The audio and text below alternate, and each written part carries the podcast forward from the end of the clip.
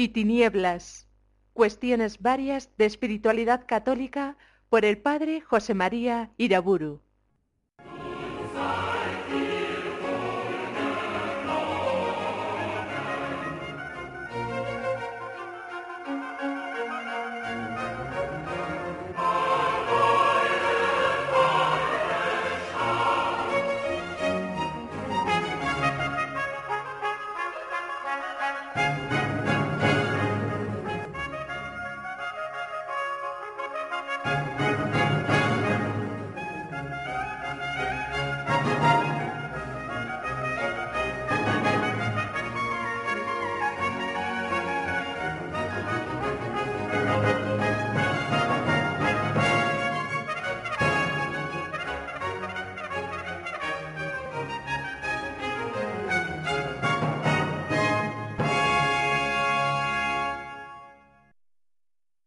En el nombre del Padre, del Hijo y del Espíritu Santo. Sigo tratando de cuestiones varias de espiritualidad cristiana en el programa Luz y Tinieblas. Terminada ya la cuestión acerca del martirio, inicio una nueva cuestión y bien importante, la referente al apostolado en la vida de los cristianos. Sabemos que Cristo en el momento de la ascensión a los cielos envía a los apóstoles diciéndoles id por todo el mundo y predicad el Evangelio a toda criatura. El que creyere y fuere bautizado se salvará, pero el que no creyere se condenará. Marcos 16. Jesucristo había anunciado ya a sus discípulos más inmediatos recibiréis la fuerza del Espíritu Santo que descenderá sobre vosotros, y seréis mis testigos en Jerusalén, en toda la Judea, en Samaria y hasta los últimos confines de la tierra. Hechos 1. Como se ve, el tema del apostolado y el del martirio están profundamente conectados entre sí. Seréis mis testigos, seréis mis mártires, desde Jerusalén hasta los últimos confines de la tierra. Daréis testimonio de mí ante los hombres y ante los pueblos. Esta es la misión que reciben los apóstoles. Por tanto, los apóstoles son testigos enviados por Cristo, con esa misión especial de predicar el Evangelio a todos los hombres. Si la palabra apóstol significa enviado, enviado por Dios. Habrá que decir que los apóstoles son testigos enviados por Cristo para la difusión del reino entre los hombres. Suele emplearse la palabra misión cuando esa difusión del Evangelio se refiere a pueblos que no han conocido todavía a Jesucristo. En cambio, solemos hablar más bien de apostolado cuando ese celo por la difusión del Evangelio se orienta más bien hacia nuestros hermanos en la fe, para ayudarles a ir adelante por el camino de la perfección evangélica. Hacer apostolado, dedicarse a las misiones, son en cierto modo términos semejantes, pero con ese matiz diferente que acabo de señalar. Son los apóstoles los que propiamente han de encargarse de la actividad apostólica y misionera. Para ello han sido preparados cuidadosamente durante tres años por Jesús en su escuela, en su compañía personal. Y para eso los conforta con una especial comunicación del Espíritu Santo que les permita llevar adelante una misión sobrehumana, altísima, enseñar al mundo el Evangelio en el nombre del Maestro Universal, que es Jesucristo, el Salvador único de los hombres. Pero tengamos en cuenta que esta dimensión apostólica es propia de todos los cristianos. Ya desde el bautismo, al incorporarnos a Jesucristo, participamos de su condición sacerdotal, real y también profética. Todos los bautizados están llamados a difundir la palabra de Dios entre los hombres, lo harán unas veces de palabra, confesando a Jesús ante el mundo, pero normalmente realizarán su apostolado por el testimonio de su propia vida. Recordemos aquellas palabras de Jesús en Mateo 5, así ha de lucir vuestra luz ante los hombres, para que viendo vuestras buenas obras, glorifiquen a vuestro Padre que está en el cielo y también podemos recordar aquellas maravillosas palabras que San Pablo dirige a los filipenses cuando les dice que vivan irreprensibles y sencillos como hijos de Dios sin mancha. Y fíjense bien en lo que añade. En medio de esta generación mala y perversa, habéis de aparecer vosotros como antorchas en el mundo, que llevan en alto la palabra de la vida.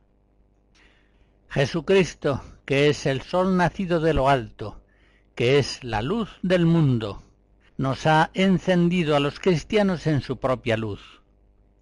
Ya no somos hijos de las tinieblas, somos hijos de la luz. Y esa luz que Jesucristo por obra del Espíritu Santo ha encendido en nosotros no debe quedar oculta en un rincón, sino que debe estar puesta en lo alto, iluminando a todos nuestros hermanos, a todos los que están en nuestra casa. Por otra parte, es evidente que la actividad apostólica y misionera está impulsada por el amor a Dios y por el amor a los hombres. Es pues cumplimiento del mandato de Cristo, que nos dejó como las dos leyes fundamentales, ese amor a Dios y al prójimo. El amor a Dios nos lleva a pretender con todas las fuerzas de nuestra alma la glorificación de su santo nombre en todo el mundo.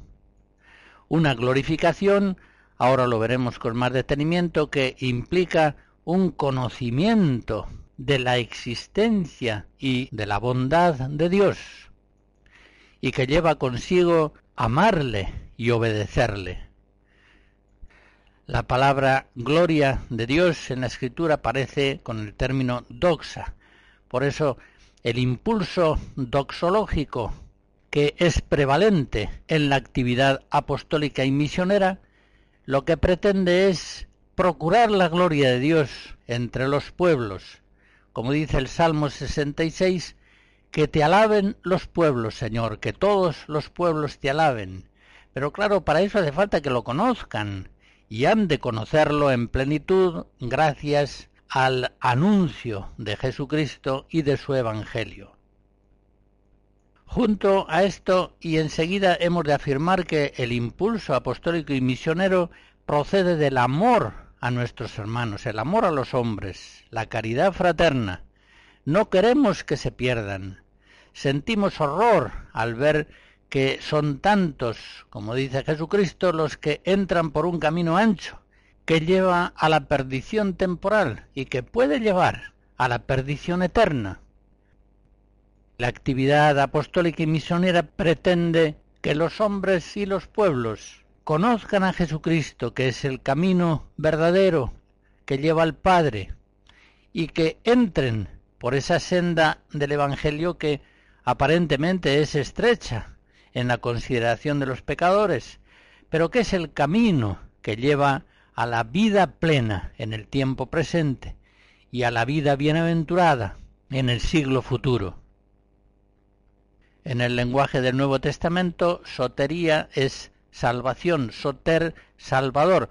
Por eso el impulso soteriológico es el que pretende la salvación de los hombres por la actividad apostólica y misionera.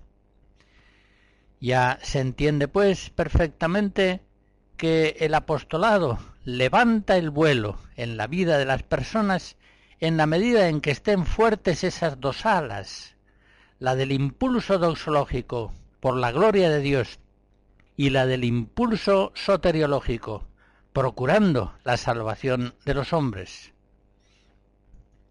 Evidentemente, un cristiano que no ama a Dios hasta el punto de procurar su gloria con todas sus fuerzas, y que no ama suficientemente a sus hermanos como para estar solícito por su salvación temporal y eterna, este cristiano es totalmente inerte para llevar adelante su vocación apostólica y misionera que ya recibió desde el bautismo. En la Iglesia, en la vida de un cristiano, va adelante la actividad apostólica y misionera en la medida en que hay amor de Dios y amor del prójimo, en la medida en que hay celo doxológico y celo soteriológico. De Händel escucharemos algunos fragmentos de Water Music.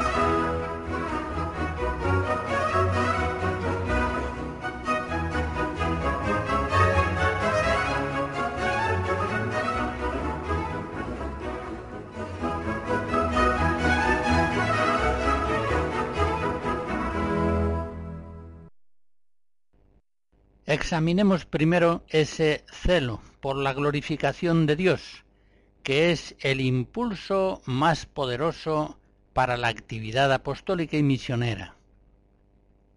Toda la escritura nos está diciendo desde el principio que el mundo ha sido creado para la gloria de Dios. La fórmula la encontramos en el Concilio Vaticano I.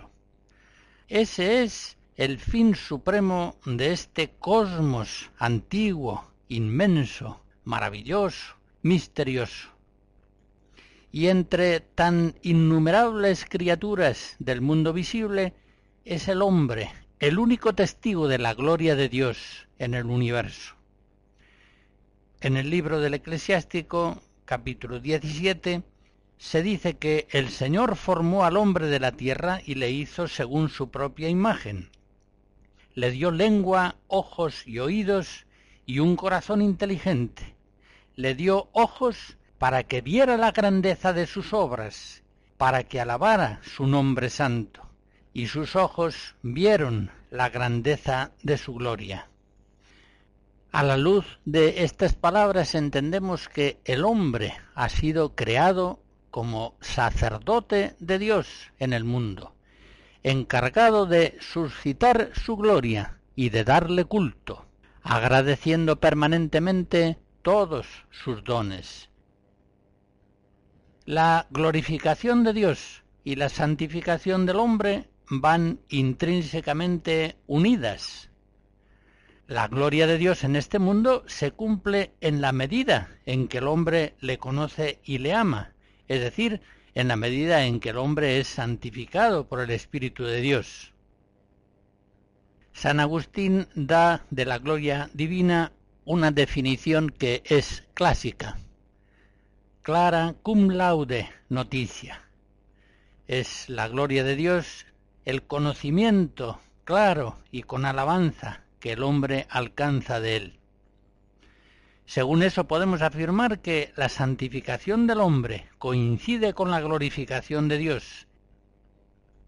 Pues bien, desde el principio de la historia humana, los hombres pecaron y no dieron gloria a Dios, frustrando así el sentido más profundo de sus vidas, que precisamente está, como decimos, en conocer y amar al Señor, uniéndose a Él por la obediencia, cantando su gloria. Por eso mismo San Pablo, en el capítulo primero de los Romanos, hace derivar de la irreligiosidad, de la falta de glorificación a Dios, todos los males del mundo, injusticia, malicia, avaricia, mentira, lujuria, violencia. Todos estos males se producen entre los hombres, nos dice el apóstol, por cuanto, conociendo a Dios, no le glorificaron ni le dieron gracias, sino que se entontecieron en sus razonamientos, viniendo a oscurecerse su insensato corazón, y alardeando de sabios, se hicieron necios, y trocaron la gloria de Dios incorruptible por la semejanza de la imagen del hombre corruptible. Trocaron la verdad de Dios por la mentira y adoraron y sirvieron a la criatura en lugar de servir al Creador, que es bendito por los siglos. Por eso Dios los entregó a los deseos de su corazón, y ahí describe San Pablo todo un cúmulo interminable de males y perversiones,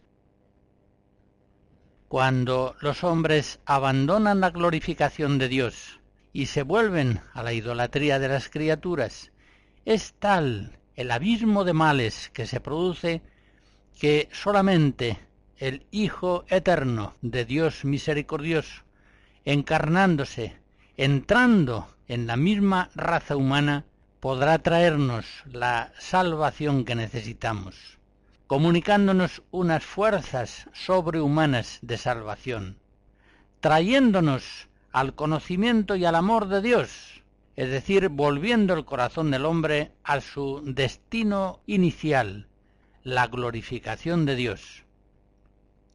Según esto, Cristo es al mismo tiempo el glorificador de Dios en este mundo y el santificador del hombre pecador comunicando al hombre su espíritu, Cristo le da la fe y la caridad, es decir, le da una potencia sobrenatural para conocer y amar a Dios.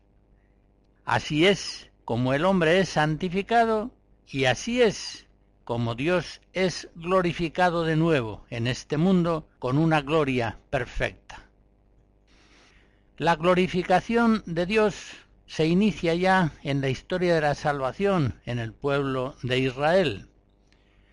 Por la revelación de los patriarcas y de los profetas, recibe de Dios Israel un conocimiento nuevo, privilegiado del misterio divino, y de ahí recibe un amor nuevo que enciende a su vez una nueva glorificación religiosa.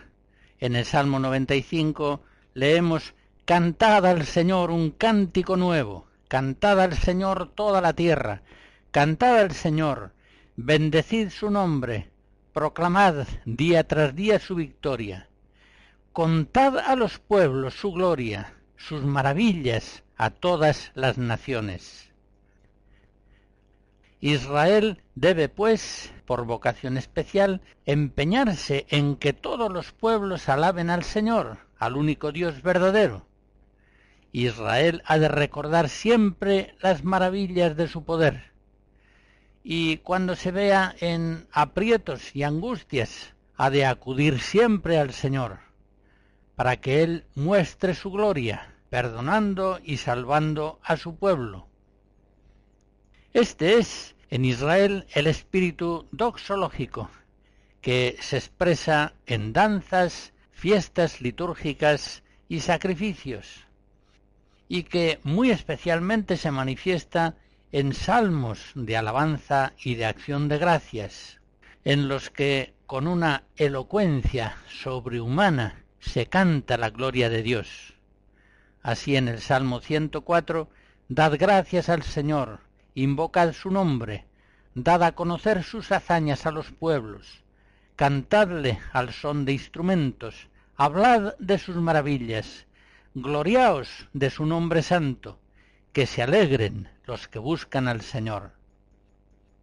Es vocación de Israel suscitar en toda la creación este canto de alabanza a Dios. Así en el Salmo 97 se nos dice, retumbe el mar y cuanto contiene, la tierra y cuantos la habitan, aplaudan los ríos, aclamen los montes al Señor, que llega para regir la tierra. Hay pues en la vocación de Israel una vocación que podríamos decir apostólica, misionera, evangelizadora. Debe Israel llevar a todos los pueblos la buena noticia de un Dios único, omnipotente, misericordioso y salvador.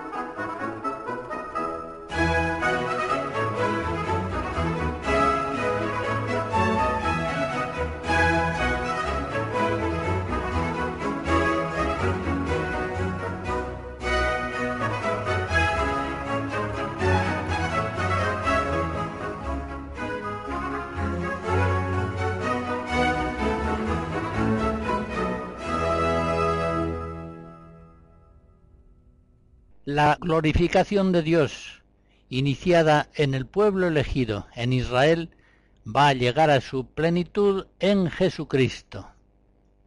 Como dice San Pablo en Éfesos 1, el Padre de la Gloria se reveló al mundo en Jesucristo. Y Juan en el prólogo de su Evangelio nos dice, el Verbo se hizo carne y habitó entre nosotros y hemos visto su gloria, gloria como la propia del unigénito del Padre, lleno de gracia y de verdad. En Cristo, la gloria de Dios está a un tiempo revelada y velada. La gloria de Dios se revela en la santidad de Cristo, en su bondad misericordiosa, en su palabra, en la potencia de sus milagros. En Juan 2 leemos manifestó su gloria en el milagro de Caná. La gloria de Dios se manifiesta en Cristo en la transfiguración y fundamentalmente en la resurrección y ascensión a los cielos. Pero la humilde corporalidad de Jesús en su vida temporal, su pobreza y sobre todo su pasión, es decir, su completa pasibilidad ante la persecución, el dolor y la muerte, velan la gloria divina en Cristo. Por eso sus enemigos le dicen, si eres tú el Hijo de Dios, baja de esa cruz. Mateo 27. Se burlan de él. Y es que Cristo, como leemos en Filipenses 2, en su vida mortal no se aferró a su categoría de Dios, al contrario, se despojó de su rango, humillándose en la condición humana humillándose hasta la muerte y muerte de cruz.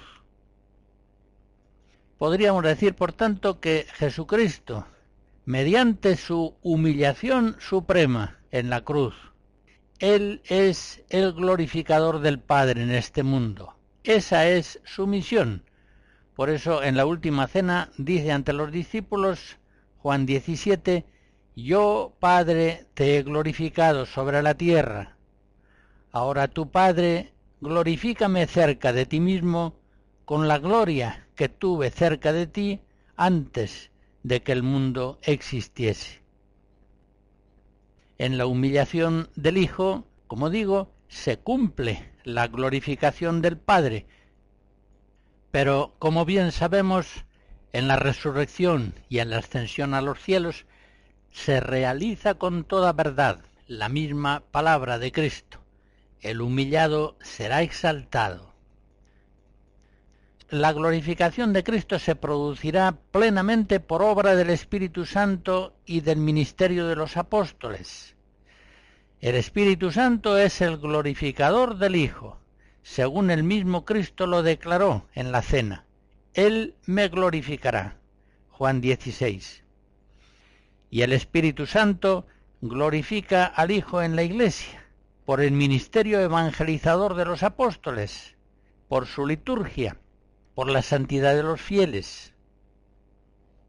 Pero, y aquí venimos a la actividad apostólica y misionera de la Iglesia, aún hay muchos hombres que no glorifican a Cristo, que no glorifican a Dios uno y trino, sino que en una u otra manera dan culto a la bestia mundana que les ha seducido. Ciertamente la fe nos asegura que al final de los tiempos todos verán al Hijo del Hombre venir sobre las nubes con gran poder y majestad. Marcos 13. Y Cristo vencerá para siempre a la bestia y a sus admiradores mundanos. Apocalipsis 19. Mientras tanto, vivamos nosotros santamente en este mundo, con la bienaventurada esperanza puesta en la venida gloriosa del gran Dios y Salvador nuestro Jesucristo. Tito 2. Ya en el tiempo presente, la gloria de Dios y de su Cristo resucitado resplandece en la Iglesia por la luminosidad permanente de su palabra por la santidad inalterable de sus sacramentos, por la fuerza santificante de su gracia, que en todos los siglos da frutos patentes, maravillosos, de perfección evangélica, en hombres y mujeres de toda condición. Ya ahora la gloria de Dios y de su enviado Jesucristo se difunde en todos los pueblos, por la actividad apostólica y misionera de la Iglesia. Como antes señalaba, el impulso apostólico y misionero nace principalmente del celo por la gloria de Dios. El cristiano apóstol hace suyas las palabras del Salmo 44. Quiero hacer memorable tu nombre por generaciones y generaciones y los pueblos te alabarán por los siglos de los siglos. Los apóstoles realizan su actividad misionera en mucha paciencia, en tribulaciones, en necesidades, en angustias, en azotes, en prisiones, en tumultos, en fatigas, en desvelos, en ayunos, en santidad. 2 Corintios 6 y glorifican a Dios en su actividad misionera sin que nada pueda detenerles, sin temor al deshonor o a la muerte. Y todo lo hacen principalmente impulsados por ese deseo doxológico de encender en el corazón de los hombres la llama de la glorificación de Dios. Oh Dios, que te alaben los pueblos, que todos los pueblos te alaben. Pero para que eso se realice es preciso que la actividad apostólica y misionera de los cristianos dé a conocer con clara noticia la existencia, la bondad, la hermosura, la fuerza benéfica de Dios nuestro Salvador y de su Cristo. Santa Catalina de Siena, en una elevación después de la Sagrada Comunión, clamaba desde el fondo de su corazón, no tardes, benignísimo Padre, vuelve los ojos de tu misericordia sobre el mundo. Más glorificado serás, dándoles luz, que si permanecen en la ceguera y en las tinieblas del pecado mortal. Yo quiero ver la gloria y alabanza de tu nombre en tus criaturas, que sigan tu voluntad, para que lleguen al fin por el que las creaste. Ese es un ejemplo conmovedor de celo apostólico y misionero. Por eso He de decir que quienes no arden en espíritu doxológico se conforman con que haya en el mundo cristianos anónimos. Les basta con que los hombres vivan honestamente, aunque nada sepan de Dios ni de su Cristo. Eso sería algo secundario. De este modo rechazan la palabra de Jesús, que en Juan 17 dice, En esto está la vida eterna, en que te conozcan a ti, único Dios verdadero, y a tu enviado Jesucristo. Reconozcamos que nada paraliza tanto el apostolado y las misiones como la escasez de espíritu doxológico, como la ausencia de celo por la gloria de Dios. Los apóstoles fueron enviados por Cristo para enseñar a todas las gentes. Ellos dieron su vida con dolores de parto para engendrar con el Espíritu Santo cristianos no anónimos, sino explícitos, que confesaran y amaran a Dios Padre Todopoderoso, Creador del cielo y de la tierra, y a Jesucristo, su único Hijo, nuestro Señor. Para eso, ante todo y sobre todo, realizaron su ministerio apostólico. Para esa misión evangelizadora entregaron sus vidas hasta la muerte. Nada, insisto, paraliza tanto la actividad apostólica y misionera de los cristianos como la falta de celo por la gloria de Dios, que viene a ser lo mismo que la falta de amor al Señor. Recordarán quizá una frase de Santa Teresa en el Camino de Perfección capítulo 72 que citaba en una de las conferencias sobre el martirio. Dice la santa, refiriéndose a Jesucristo, ¿qué fue toda su vida sino una cruz, siempre teniendo delante de los ojos tantas ofensas como se hacían a su Padre, y tantas almas como se perdían? El amor a los hombres se lleva a procurar por la acción apostólica que no se pierdan, que se salven, que lleguen a la plena bienaventuranza de la unión con Dios. Y el amor a Dios trata de evitar el pecado del mundo, tantas ofensas que contra él se cometen continuamente, y por el contrario trata de suscitar entre los hombres el amor a Dios, el agradecimiento, la obediencia, el culto. ¿Qué amor a Dios hay en aquella persona que no le importa nada el pecado del mundo, que no sufre viendo a Dios ofendido y despreciado, más aún ignorado y negado? Por el contrario, el alma del apostolado es el celo por la gloria de Dios y por la salvación de los hombres. San Antonio María Claret decía, refiriéndose sobre todo al amor al Señor en la vida apostólica, Bienaventurado aquel que ama con fervor a Dios y procura que Dios sea siempre más conocido, amado y servido y alabado y glorificado, ahora y por siempre. Santos apostólicos como este nos muestran lo que es una persona que está devorada por el celo de la gloria de Dios.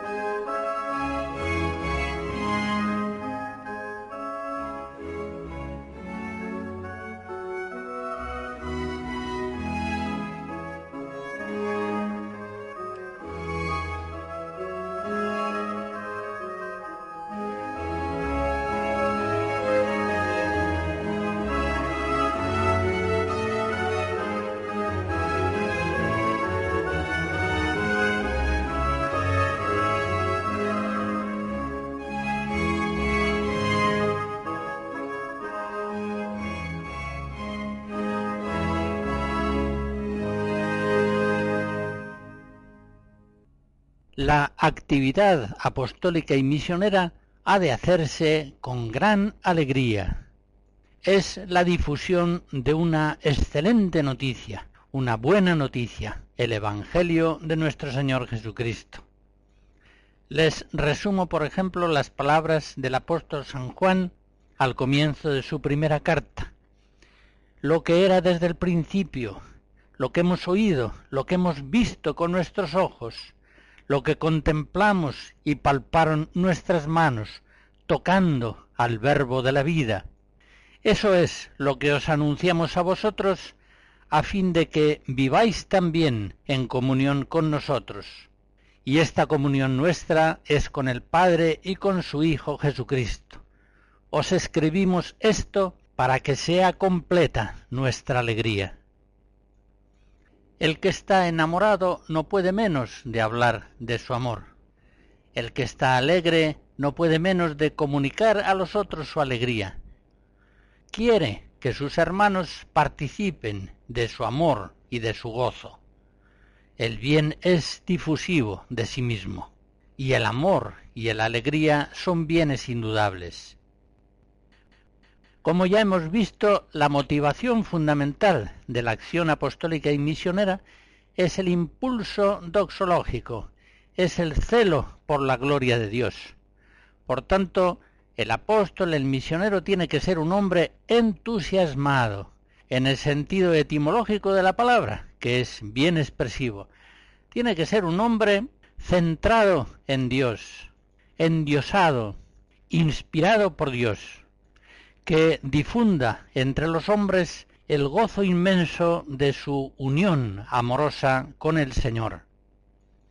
Por eso, la principal condición que ha de tener aquel que colabora con Cristo en la difusión del Evangelio es el espíritu doxológico, el espíritu de acción de gracias y de alabanza a Dios.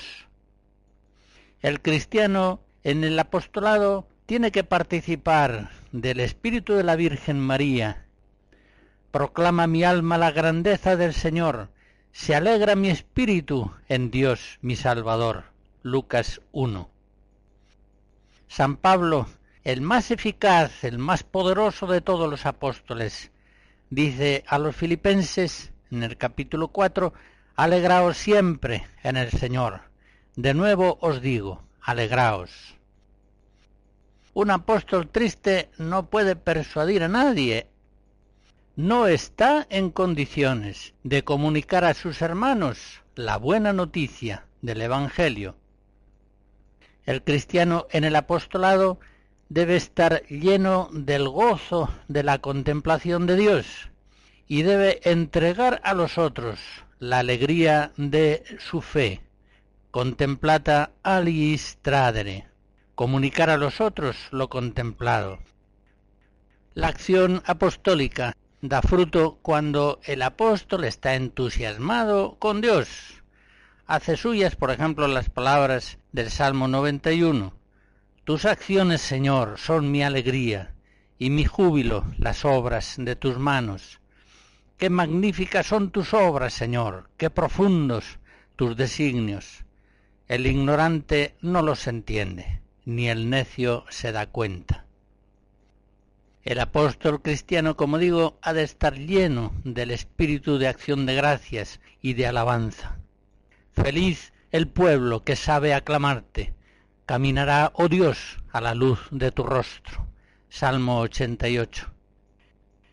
San Pedro, en su primera carta, capítulo segundo, escribe a los cristianos, Vosotros sois linaje escogido, sacerdocio real, nación santa, pueblo adquirido para pregonar el poder del que os llamó de las tinieblas a su luz admirable. Los hombres, al recibir la acción apostólica, deben ser bien conscientes de que se les está llamando de las tinieblas a la luz, se les está invitando a pasar de la muerte a la vida, de la tristeza al gozo, de la soledad a la continua compañía de las tres personas divinas, de la debilidad a la fuerza, de la desesperación a la esperanza. Se les está invitando a que pasen de dar culto a las criaturas a dar culto a Dios, el Creador, que es bendito por los siglos. Por eso la carencia de entusiasmo doxológico produce un tipo de cristiano falso, triste.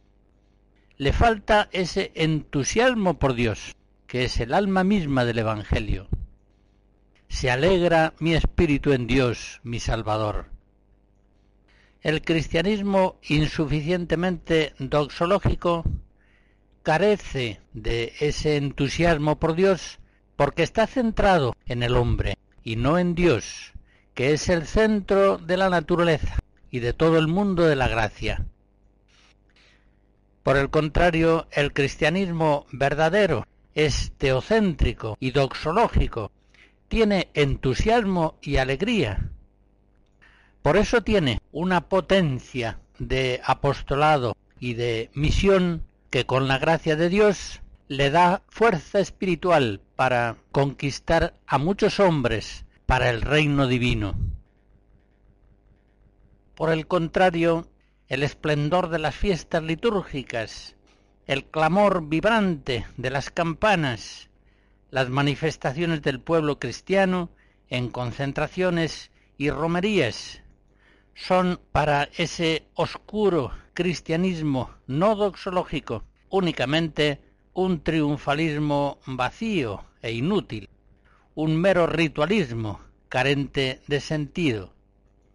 Habiendo tantos males abrumadores en el mundo y en la misma Iglesia, a este cristianismo oscuro, nunca le parece que se da el momento de cantar la gloria de Dios con tambores y danzas, cítaras y flautas, aplausos y aclamaciones. Salmos 149, 150. Este cristianismo que no está entusiasmado con Dios, sino que más bien se manifiesta siempre quejoso, molesto por los males tan grandes que Dios permite en la Iglesia y en el mundo, es un cristianismo evidentemente incapaz de actividad apostólica y misionera. El justo vive de la fe. Vemos la realidad verdadera del mundo cuando la miramos por los ojos de Cristo. Y entonces es cuando, a la luz del Espíritu Santo, entendemos que este mundo presente está ya ahora transido de la gloria de Dios. Por eso, entusiasmados con Dios, estamos dispuestos a darle gracias siempre y en todo lugar, como afirmamos cada día en la Eucaristía. A veces este mundo puede parecer la antesala del infierno, pero a la luz del Evangelio que nos trae la buena noticia luminosa, aun en sus peores momentos, el mundo recuerda el paraíso perdido y anticipa el reino glorioso final de Cristo. El cristiano orante, contemplativo, el único que es capaz de actividad apostólica, sabe ver, en frase de San Máximo Confesor, ese fuego inefable y prodigioso, oculto en la esencia de las cosas. En la medida en que contemplamos a Dios y lo contemplamos en el rostro de su ungido, nuestro Señor Jesucristo. En esa medida tenemos fuerza espiritual, apostólica y misionera. Con la fuerza del Espíritu Santo podemos comunicar a nuestros hermanos el gozo de vivir en Cristo, en la esperanza de la vida eterna. Estamos en condiciones de dar testimonio a nuestros hermanos de aquella verdad grandiosa que San Pablo anuncia a los atenienses, Hechos de los Apóstoles 17. En Dios vivimos y nos movemos y existimos. El cristiano que permanece en la fe y en la esperanza tiene por cierto que los padecimientos del tiempo presente son cosa de nada comparados con la gloria que va a revelarse reflejada en nosotros. Romanos 8. Este es el cristiano con fuerza apostólica persuasiva. Si de verdad queremos colaborar con Cristo en la difusión del reino de Dios en el mundo, glorifiquemos a Dios con toda nuestra vida, como dice San Pablo en 2 Timoteo 1, mientras esperamos la gloriosa venida de nuestro Salvador Jesucristo. Vivamos siempre para la gloria de Dios, para alabanza de su gloria. Efesos 1. Tratando siempre de conocerle, amarle, servirle, obedecerle, tratando de unir nuestra voluntad a la voluntad suya, procurando hacer de nuestra vida una ofrenda permanente, poniendo siempre a Dios por encima de todo, como fin supremo de todas nuestras actividades, tratando de agradarle en todo. Esas son las condiciones espirituales que nos hacen capaces, con la ayuda del Espíritu Santo, de una actividad apostólica y misionera verdaderamente persuasiva entre los hombres. Para la acción apostólica hemos de estar entusiasmados con Dios, con Cristo, con la Iglesia, con el mundo de la gracia. Hemos de estar en condiciones de decir en la Iglesia, con el Salmo 71, que su nombre sea eterno y su fama dure como el sol, que Él sea la bendición de todos los pueblos, y que lo proclamen dichoso todas las razas de la tierra Bendito sea el Señor, Dios de Israel, el único que hace maravillas. Bendito por siempre su nombre glorioso. Que su gloria llene la tierra. Amén. Amén.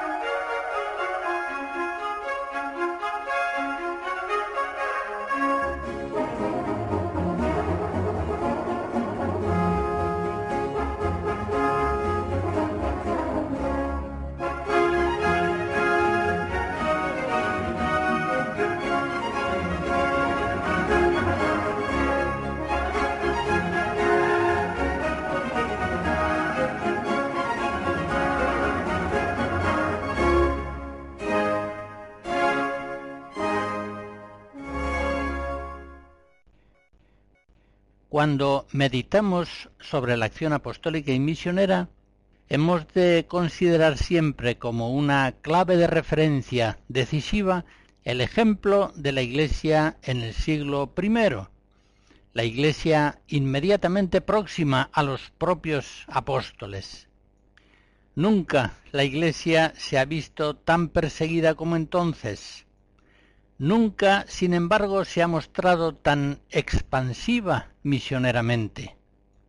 Y en ningún tiempo de la Iglesia hallamos muestras tan conmovedoras de un espíritu doxológico entusiasta, enamorado de Dios.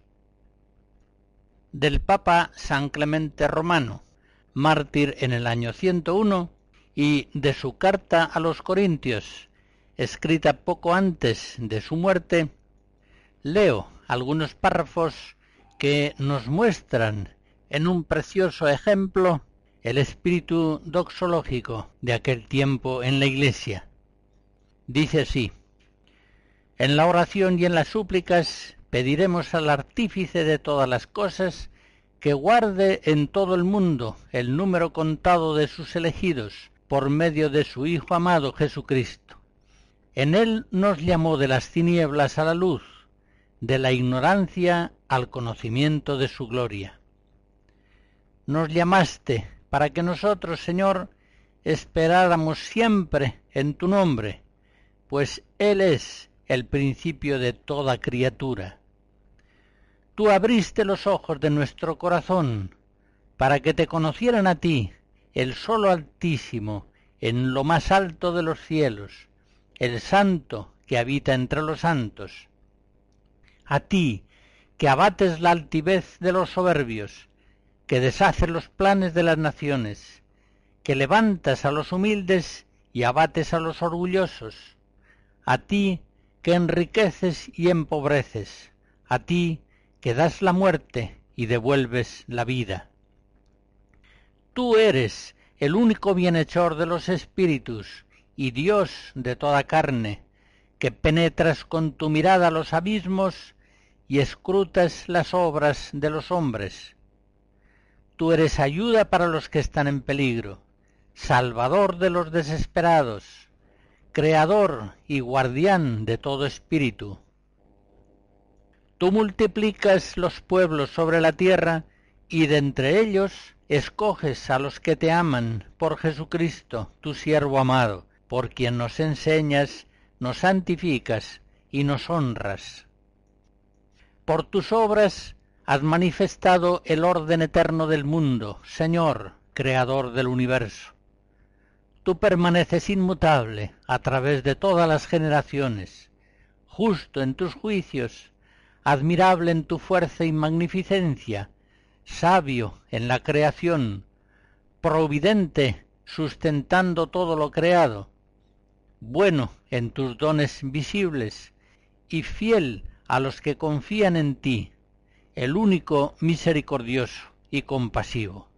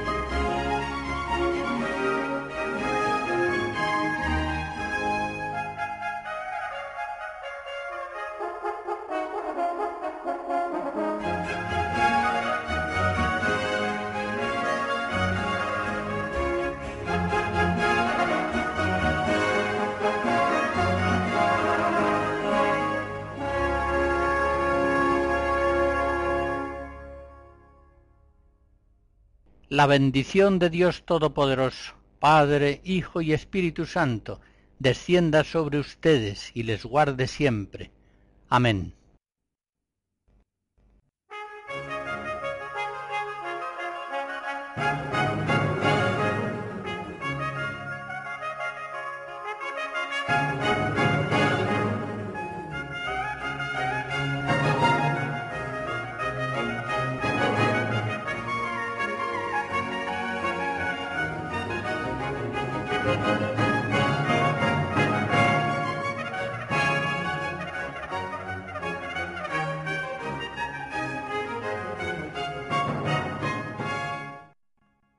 Hemos escuchado Luz y Tinieblas, cuestiones varias de espiritualidad católica por el padre José María Iraburu.